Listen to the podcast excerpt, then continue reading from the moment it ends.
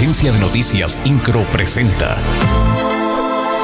Resumen informativo. La secretaria de Gobierno María Guadalupe Murguía Gutiérrez aseguró que en Querétaro nadie está por encima de la ley. Esto luego de que un grupo de supuestos manifestantes determinaron cerrar ambos sentidos de la avenida 5 de febrero frente a la Comisión Estatal de Aguas este viernes, motivo por el cual se tomó la determinación de la intervención con la Policía Estatal para restablecer la circulación.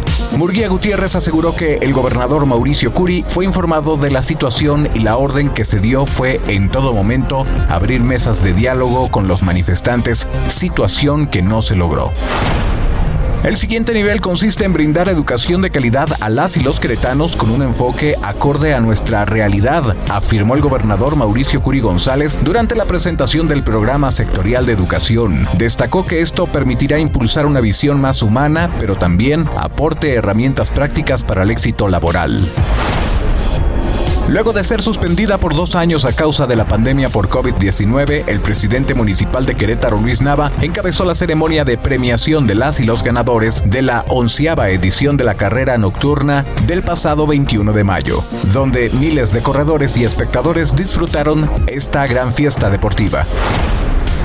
El Comité Técnico para la Atención de COVID-19 reiteró el llamado a la población del Estado a cumplir con las medidas sanitarias que impiden la propagación del virus SARS-CoV-2 tras un incremento en casos y brotes de la enfermedad en distintos espacios de convivencia registrados durante las últimas semanas.